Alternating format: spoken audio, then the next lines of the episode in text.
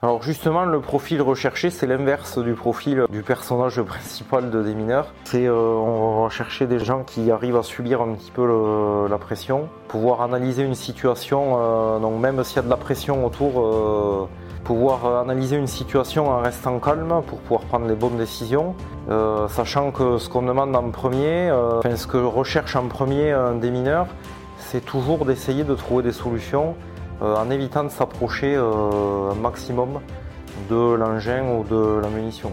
Donc le but c'est pas de foncer tête baissée dessus et de vouloir mettre euh, les mains dedans.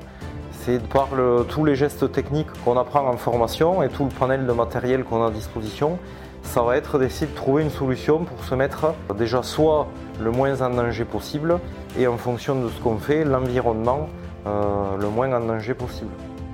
Bienvenue dans Défense Zone, le podcast qui traite des questions de défense et de sécurité. Dans ce nouvel entretien, nous partons à la rencontre d'un démineur du 17e régiment du génie parachutiste, basé à Montauban.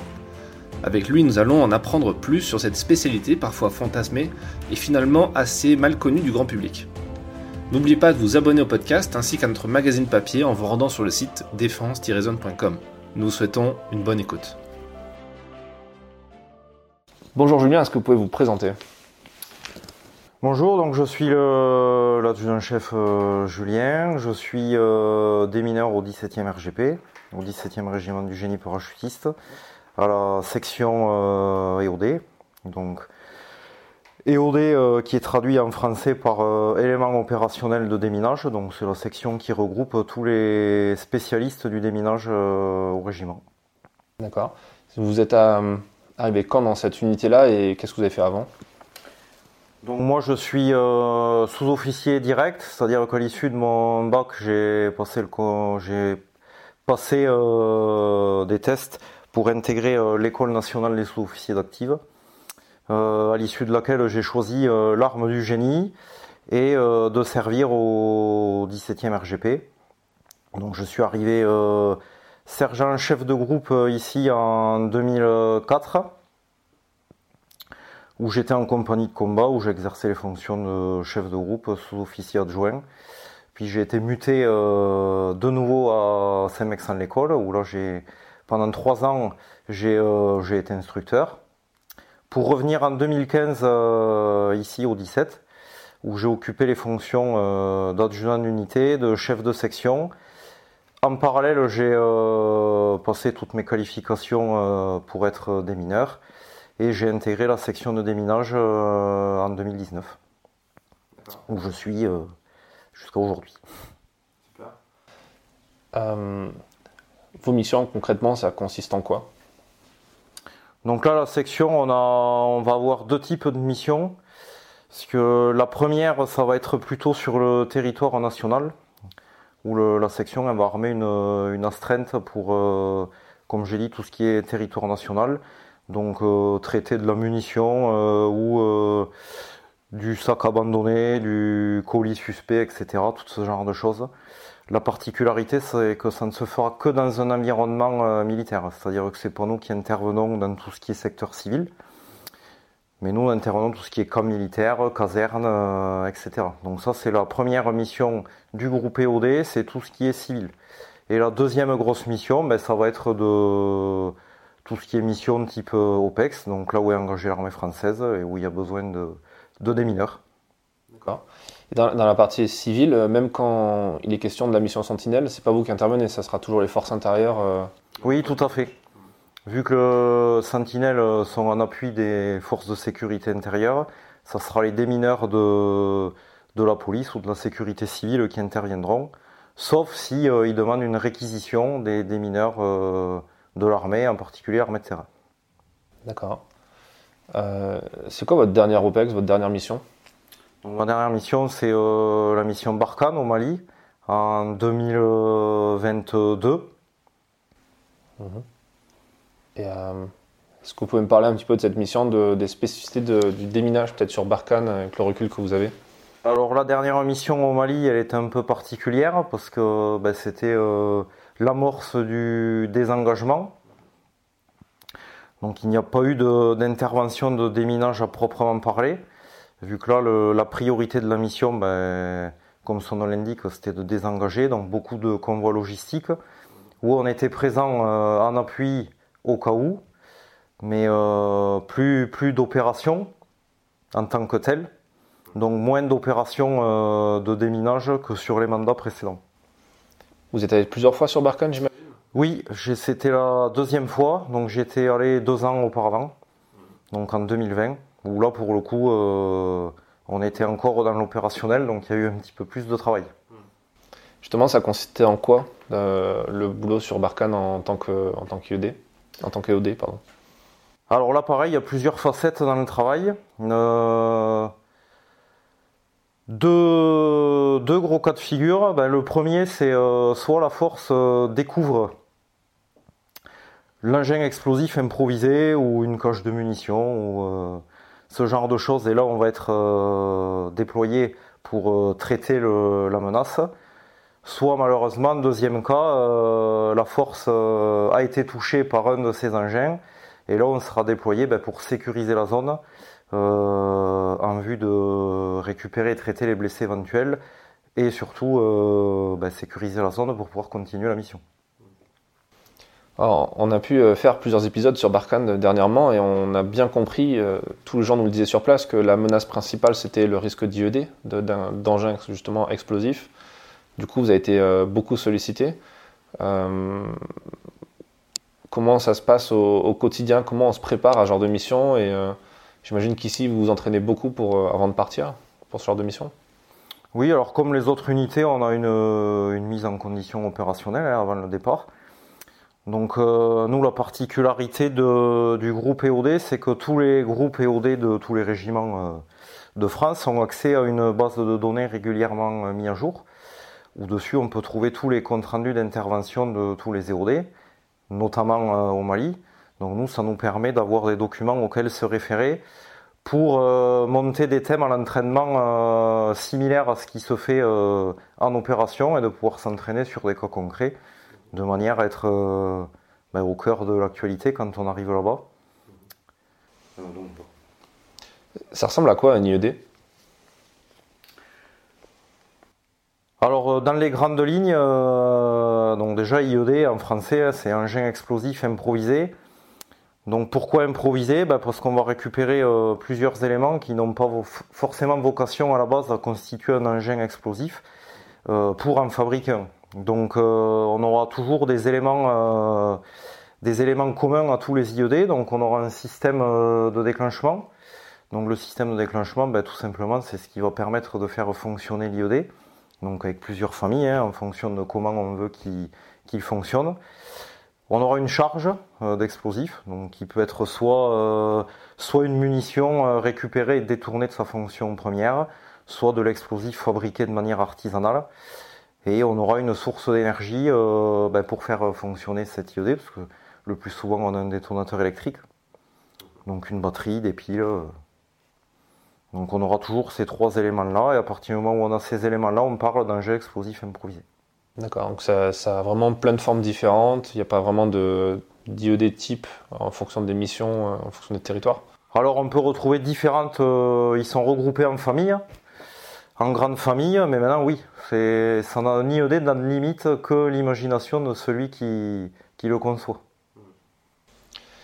Ici, au sein du régiment 17e RGP, vous avez un, endroit euh, que je trouve très intéressant, qui ressemble un peu à un musée, de, tout ce que vous avez ramené en opération, tout ce que vous avez pu voir. Euh, et on voit effectivement la diversité des munitions, des, obus, des, mines, etc. Euh, pourquoi avoir créé cet endroit et qu'est-ce que, à quoi ça sert? Alors déjà le terme exact, euh, on appelle ça la collection de travail. souvent on dit musée, mais nous on n'aime pas trop parce que musée ça a une notion un peu touristique. Alors que nous le but c'est vraiment de faire travailler les gens donc, suivant les théâtres où on est déployé, on essaie de ramener chaque fois euh, ce qui a été trouvé de nouveau. Donc là, en l'occurrence, dans cette salle, euh, on retrouve beaucoup de munitions euh, d'origine russe, parce que ben, l'époque où elle a été créée, on était en plein, en plein dans l'époque post-guerre froide, donc beaucoup de mandats, et notamment les Balkans, etc. donc beaucoup de munitions, munitions russes. Et puis au fil des missions et au fil des ans, chaque fois on essaie de ramener ce qu'on trouve de nouveau. Donc le but, ben, c'est que les gens, comme je l'ai dit tout à l'heure, dans les mises en conditions opérationnelles, avant de partir en opération, puissent avoir vu de manière réelle à quoi ça ressemble et surtout à quoi ils peuvent être confrontés sur le terrain lorsqu'ils seront projetés. La plupart du temps, c'est quelque chose qui est assez artisanal ou au contraire, où vous sentez qu'il y a de plus en plus de technologie euh, injectée dans ces, dans ces procédés? Alors encore une fois, ça dépend, euh, ça dépend euh, des théâtres où on va être déployé. Hein. Sur le théâtre malien, on va retrouver beaucoup de, munitions ben, russes justement, qui se fournissent ben, sur les vieux stocks des pays qui les approvisionnent. On trouve aussi de l'artisanal pour tout ce qui est iodé, parce qu'ils se débrouillent avec les moyens du bord.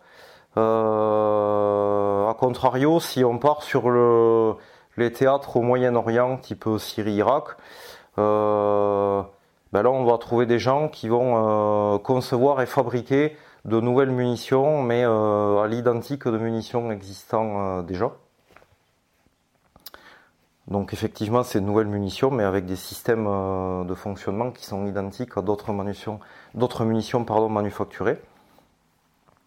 Et ensuite, ben, si on va dans l'actualité aujourd'hui, euh, avec le conflit ukrainien, bon, ben là on est sur, euh, sur des armées conventionnelles, donc là on est sur de la munition sortie d'usine et qui continue à évoluer en permanence.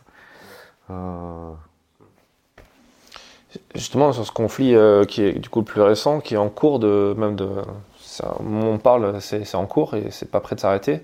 Euh, on, voit beaucoup d'images d'endroits qui sont minés, justement, euh, des deux côtés d'ailleurs, de, belligérants.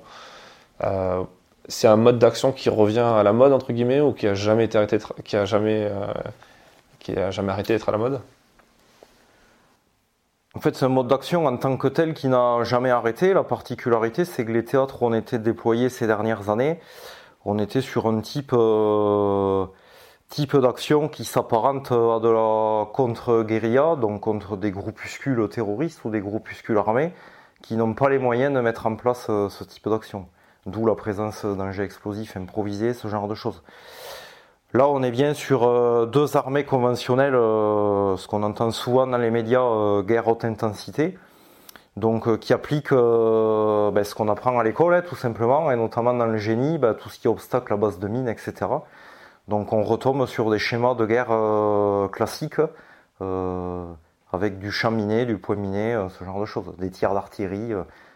donc de facto, ben, on va retrouver la pollution du champ de bataille comme on retrouvait sur les conflits il y a une vingtaine d'années.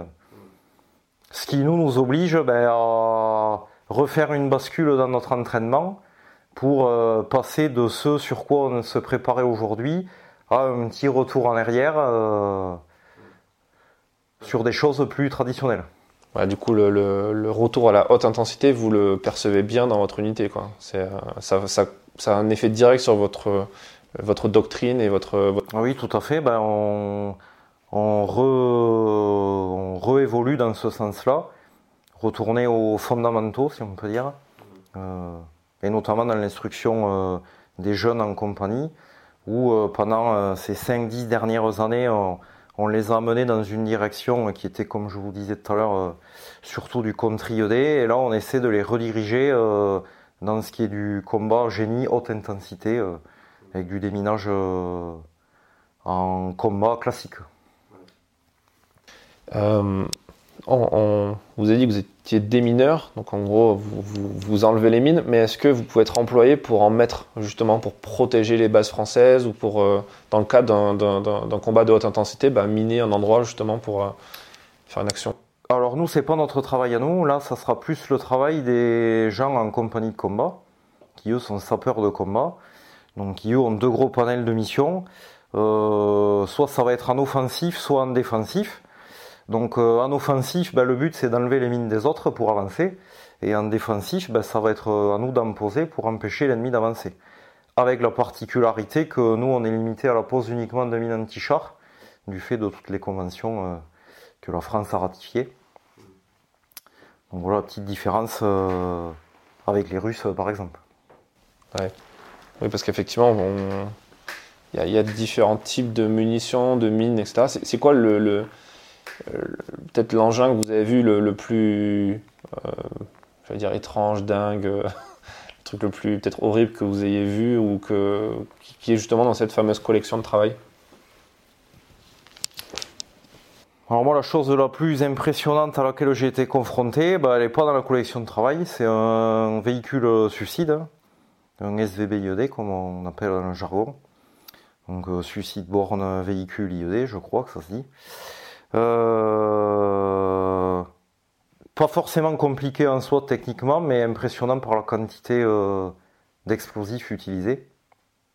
Là, le but c'est le but de ces véhicules, c'est de bah, d'occasionner un maximum de dégâts et notamment d'essayer de brécher le, donc de rentrer de force euh, dans les emprises hein, euh, et en occasionnant un maximum de dégâts. Donc ça, c'est vraiment le, une des interventions que j'ai faites qui était la plus impressionnante.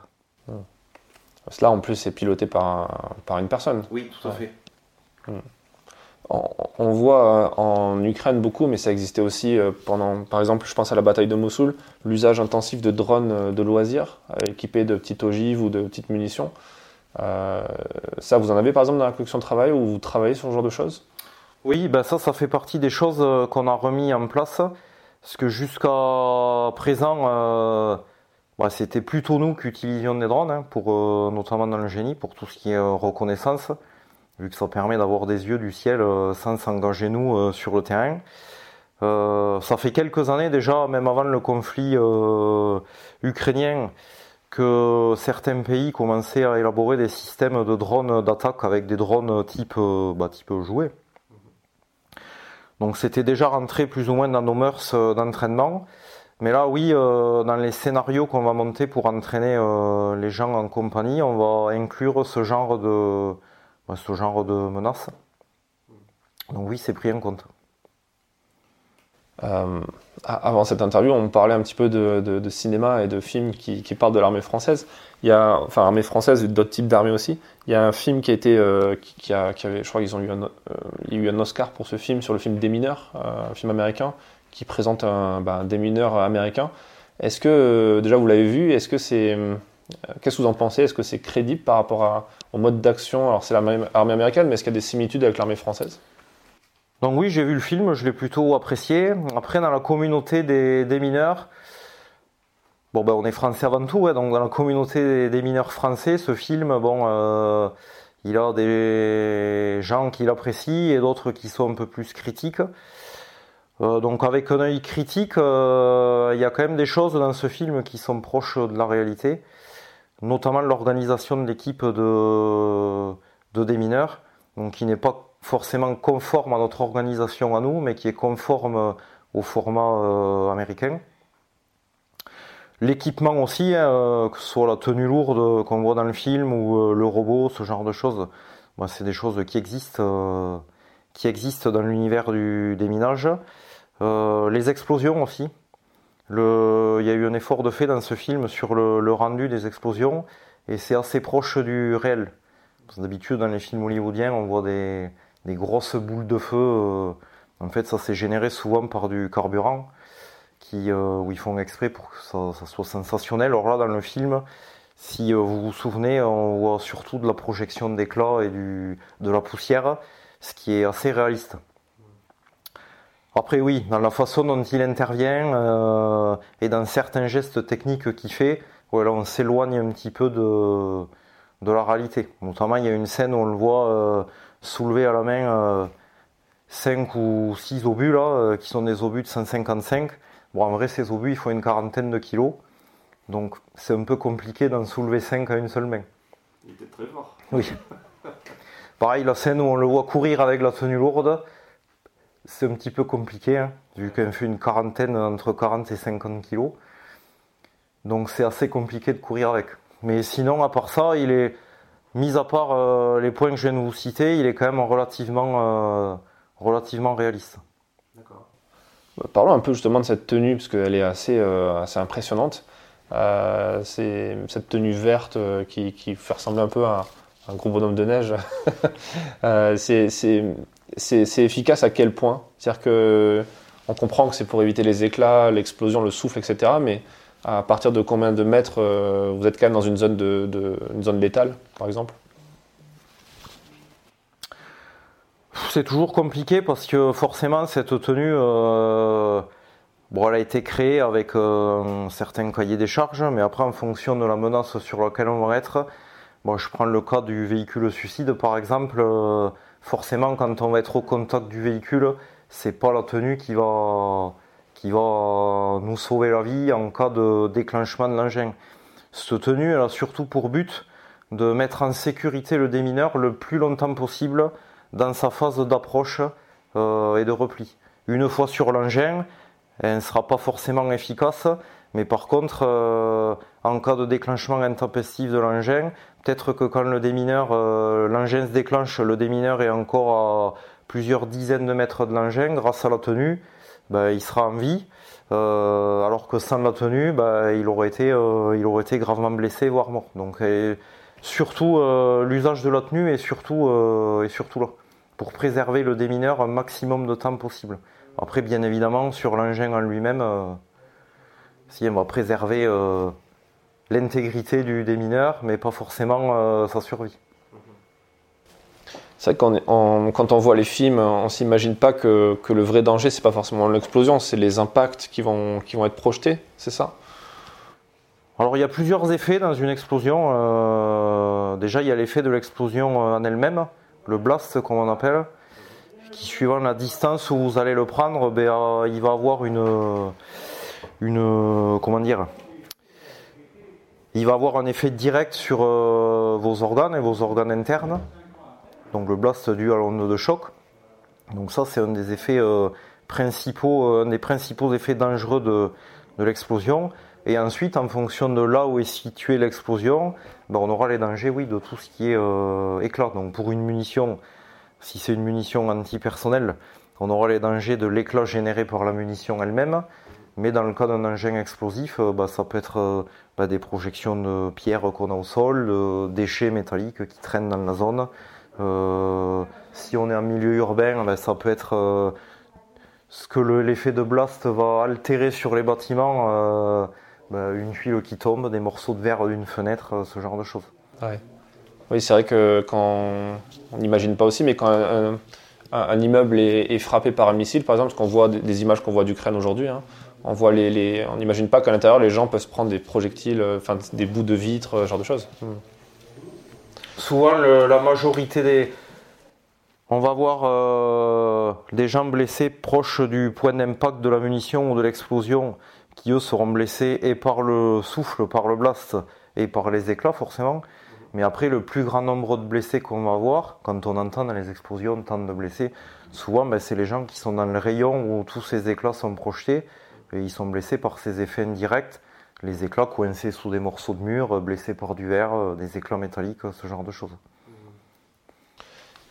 J'imagine qu'au sein du régiment, vous faites aussi euh, de la formation pour les gens qui sont en compagnie de combat, pour leur expliquer les effets justement euh, du blast, des types de munitions? Comment ça se passe? Qu'est-ce qui, revient le plus dans l'instruction? Euh, Qu'est-ce qu'il faut apprendre euh, en premier à un jeune engagé euh, au 17e RGP Donc en fait, c'est compliqué de répondre en peu de mots, parce qu'au final, les gens qui sont dans le cursus génie suivent tout un panel de formations qualifiantes qui, au fur et à mesure euh, des responsabilités euh, dues à leur grade, euh, bah, ces formations vont monter en puissance petit à petit. Mais ce qui va être commun à toutes ces formations, il y a une notion de, sécurité et notamment bah, de, de, distance, de cordon de sécurité.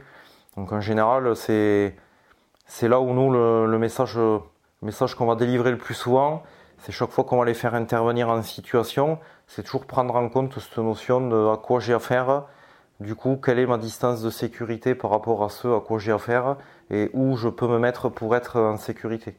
Ça, ça va être commun euh, plus ou moins à toutes les formations qui vont suivre. Après, tout ce qui est gestes techniques, ben, ils l'apprendront chacun euh, dans chaque palier de leur formation, euh, parce que chaque formation va donner des compétences particulières. Vous avez parlé d'équipement, vous avez parlé aussi de, robots. Vous utilisez des, drones et des robots pour des drones terrestres pour déminer? Alors en équipe de déminage, on a un, robot, un robot à chenille hein, qui euh, qui est pas très très volumineux, mais qui nous permet d'avoir bah, déjà des caméras pour avoir une une vision, permettre de faire de la reconnaissance. Il a un bras articulé avec une pince qui peut permettre une certaine préhension donc d'attraper ou de déplacer des petites choses. Dessus, on peut également monter un canon euh, qui nous permet de tirer, euh, tirer de l'eau ou des projectiles pour intervenir sur une munition ou un engin explosif à distance. Et depuis quelques années, oui, on va utiliser le, drone. Donc, euh, au début, drone plutôt civil. Maintenant, c'est rentré dans les mœurs. On aura plus des drones fabriqués pour, pour l'armée mais euh, sur des modèles de drones civils type, euh, type Mavic. Et eux, nous, on va s'en servir principalement pour de la reconnaissance, pour euh, aller sur un engin ou une munition suspecte sans engager le démineur. Parce que par rapport au robot, bah, déjà, ils vont nous offrir une vue 3D, bah, une vue d'ensemble, et puis la qualité forcément d'image d'un drone d'aujourd'hui est beaucoup plus propre que la qualité des caméras du robot qui déjà lui a une vingtaine d'années. J'imagine que vous faites aussi un peu de prospective et de veille euh, technologique sur ça. Est-ce que c'est quoi votre sentiment sur, euh, sur les évolutions euh, en matière technologique à ce niveau-là? Vous pensez qu'on pourrait se passer complètement des démineurs un jour peut-être? Est-ce qu'on aura des robots capables de, de, déminer vraiment de A à Z? Donc on a déjà un robot, c'est actuellement sur les plateformes défense là, présentation d'un robot, un robot qui fait du déminage, euh, donc qui fait le geste technique de manière autonome. Maintenant, il y aura toujours besoin d'une analyse euh, humaine, donc que ce soit sur place ou en retrait, mais il y aura toujours besoin, toujours besoin d'une analyse humaine. Hein, parce que le robot, ça va être compliqué, notamment dans la sécurité, cordon sécurité, ce genre de choses. Ben, le robot, lui, il va, réfléchir mathématiquement ou scientifiquement, il ne prendra pas en compte euh, tous les paramètres que peut prendre en compte un humain. Donc la présence du démineur humain pour moi sera toujours euh, indispensable. Euh, est-ce qu'il y a des spécificités parachutistes pour un démineur? Oui, tout à fait. Donc bah, nous on a la particularité ici d'avoir la double casquette. Donc la partie démineur euh, standard euh, qui est commune euh, à toutes les équipes de déminage des autres régiments du génie. Et nous, bah, ici, du fait de la spécificité parachutiste du régiment, on a aussi une particularité. la particularité, bah, c'est de pouvoir être largué en zone d'opération avec très peu de matériel ou du matériel adapté à ce type de mission. Donc euh, bah, ça va nécessiter une réflexion sur euh, l'import du matériel, la euh, miniaturisation du matériel et certaines procédures qui changent un peu du fait de l'absence ou des différences de matériel qu'on va utiliser. Pour revenir sur, sur le film dont on parlait, le film des mineurs, bon, c'est hollywoodien, l'acteur, etc on voit que le trait de caractère principal, un des traits de caractère principaux du, de, l'acteur, c'est un peu l'audace, un peu le, le, côté tête brûlée aussi. Euh. Est-ce que euh, est-ce qu'il y a des qualités qui sont recherchées de Est-ce que vous recrutez des gens, alors pas forcément tête brûlée, ça je l'entends bien, mais en tout cas euh, qui voilà, qui ont confiance en eux, qui sont capables d'aller devant le danger, ce genre de choses? Alors justement, le profil recherché, c'est l'inverse du profil du personnage principal de des mineurs.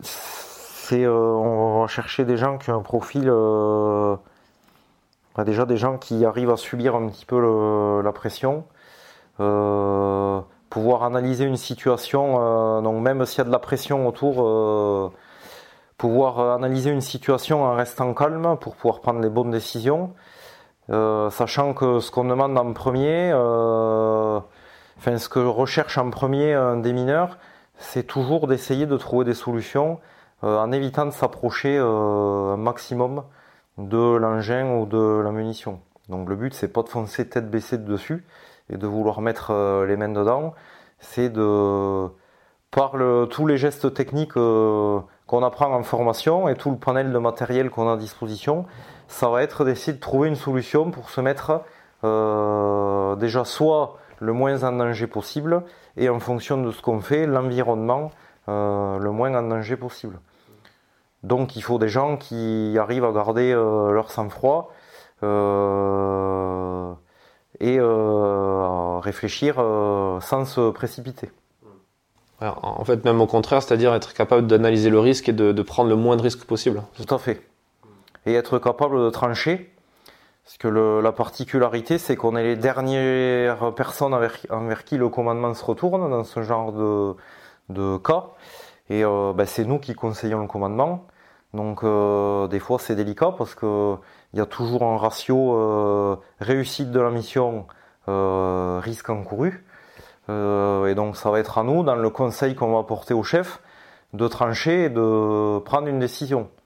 Donc il faut avoir cette capacité-là aussi de, là pour le coup, avoir confiance en soi et après avoir tout analysé, dire bon ben là on fera comme ça et pas changer d'avis. Donc il faut des gens quand même qui ont une bonne capacité d'analyse, qui gardent leur sang-froid et euh, qui soient capables de prendre des décisions. Ce, quand on dit de prendre une décision, euh, c'est vous qui la prenez vraiment C'est-à-dire si par exemple vous décidez de ne pas intervenir sur l'engin ou qu'au contraire il faut y aller, c'est vous qui prenez la décision ou c'est votre commandement qui va quand même dire euh, Alors c'est le commandement qui prend la décision mais en suivant nos conseils techniques. ça peut arriver qu'il y ait des écarts, enfin qu'en tout cas il y a un petit problème de euh, parce que c'est vrai que c'est aussi quelque chose qu'on voit dans les films, hein, souvent, euh, le, fait de désobéir à, un ordre ou parce qu'il euh, y a une appréciation plus réelle que, que celle que pourrait avoir le commandement? En général, non. Moi, je ne l'ai jamais vécu personnellement, parce que le... Bon, déjà, on n'a pas le même commandement que dans l'armée américaine. Hein. donc, ce qu'on peut voir dans les films, en France, on a quand même la chance d'avoir un commandement où le chef est à l'écoute.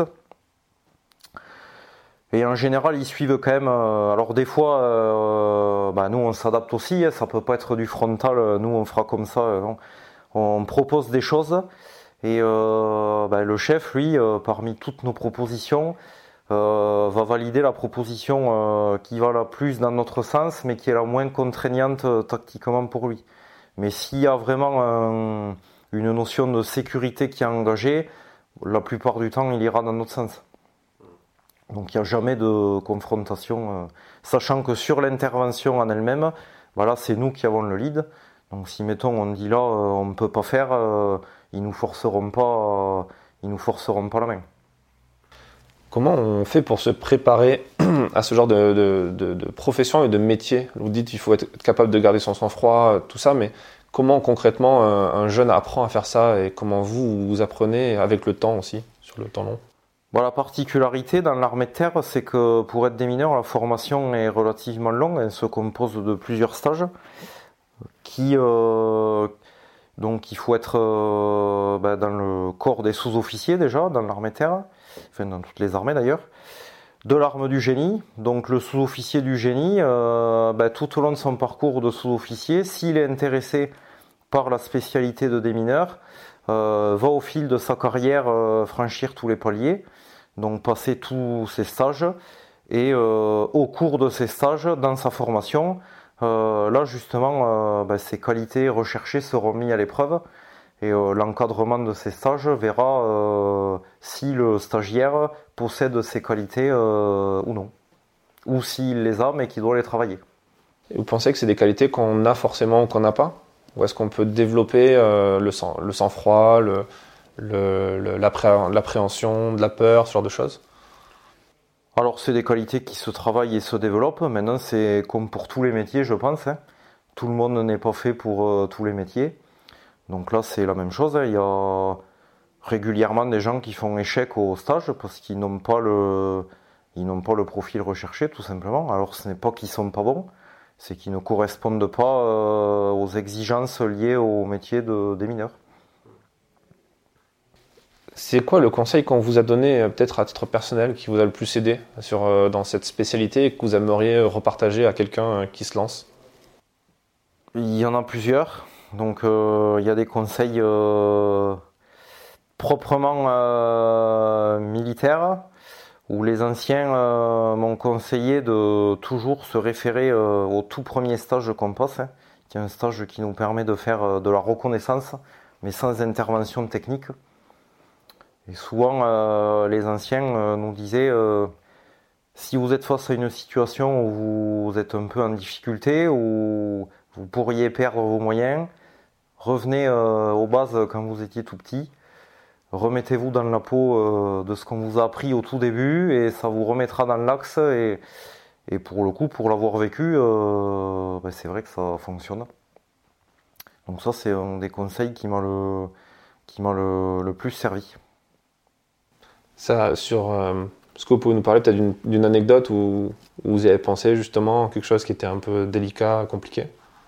Bah Justement, ce fameux véhicule suicide, hein, euh, la particularité, c'est que quand je suis intervenu dessus, euh, à ma première approche, euh, j'étais relativement euphorique, parce que c'est pas quelque chose qu'on fait tous les jours.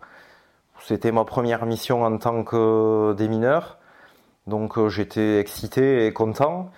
Et en fait, arrivé euh, sur l'engin, euh, voilà, j'ai eu un petit moment de stress et de panique parce qu'en fait, j'ai bien réalisé euh, ce à quoi j'étais confronté. Donc, j'ai eu quelques, une fraction de seconde, quelques secondes où le doute a commencé à s'immiscer à moi. Et justement, je me suis rappelé cette phrase de cet ancien qui, je me suis recentré sur les fondamentaux et ça m'a permis de bah, tout simplement de redérouler euh, tout ce qu'on apprend dans le déroulement d'une intervention et, euh, et de réussir l'intervention sur ce véhicule avec mon binôme euh, sans difficulté particulière. Vous parlez de binôme, vous avez toujours un binôme sur une opération? Vous n'êtes jamais seul, comme on peut voir dans le film justement Est-ce que ça aussi c'est quelque chose qui est erroné, le côté solitaire Dans le film, il est seul, mais ils sont quand même deux. Euh, nous, on fonctionne plus ou moins pareil, c'est-à-dire qu'on a ce qu'on appelle un numéro 1, un numéro 2. Le numéro 1, c'est celui qui va intervenir euh, sur la menace. Le numéro 2, il est en retrait, euh, en sécurité à l'arrière. Et donc déjà, sa fonction principale, c'est de préparer le matériel pour le numéro 1. Mais c'est surtout de... Le numéro 1, il va réfléchir à chaud. Le numéro 2, lui, il réfléchit à tête reposée. Ce qui fait qu'entre chaque geste technique, le numéro 1 revient voir le numéro 2, il y a une discussion, et le numéro 2 va tempérer euh, le numéro 1, parce que lui, en étant en retrait et un peu plus en sécurité, ben, aura les idées un petit peu plus claires, pensera à plus de choses et sera de bons conseils. Et en général, il y a une rotation. Euh, chaque fois qu'il y a une intervention, on fait tourner le binôme. Euh, de manière à ce qu'il y ait une rotation entre les deux et que chacun soit mis en situation de numéro 1, numéro 2. Euh, une question peut-être un, peu personnelle sur, euh, sur la, vie de famille. C'est vrai qu'on ne parle pas forcément tout le temps de ça, mais c'est un métier qui est quand même risqué. Euh, le métier de militaire est risqué. Celui des mineurs semble en tout cas encore plus risqué. Comment ça se passe quand vous êtes en opération pour, pour faire en sorte que votre famille ne soit pas trop stressée et pas trop peur? Alors c'est plutôt bête, mais je m'appuie sur euh, les faits. En fait, euh, j'ai fait constater à mon épouse que ben, quasi l'intégralité des gens qui sont victimes des IED sont ceux qui roulent dessus euh, sans le savoir, et rarement ceux qui interviennent. Donc même s'il y a forcément un danger présent, vu que d'aller mettre la tête dessus, c'est pas anodin. Mais comme je dis à mon épouse, je préfère être celui qui va enlever la menace plutôt que celui qui roule sans savoir où elle est. Donc bien évidemment, il y a eu des accidents, des EOD euh, blessés ou décédés en opération, mais euh, il y a cette notion un petit peu de maîtriser le risque, même si on ne le maîtrise jamais à 100%. Euh, et du coup, je me sers un petit peu de cet argument-là pour rassurer ma famille et notamment mon épouse. Vu que jusqu'à présent je suis toujours rentré, ça marche. Euh, ben merci pour, euh, pour cet échange et, ces conseils. Ben, merci à vous. Merci d'avoir écouté cet épisode jusqu'à la fin. S'il vous a plu et que vous voulez soutenir notre travail, abonnez-vous à notre magazine en vous rendant sur le site défense-zone.com et à très vite pour un prochain épisode du podcast.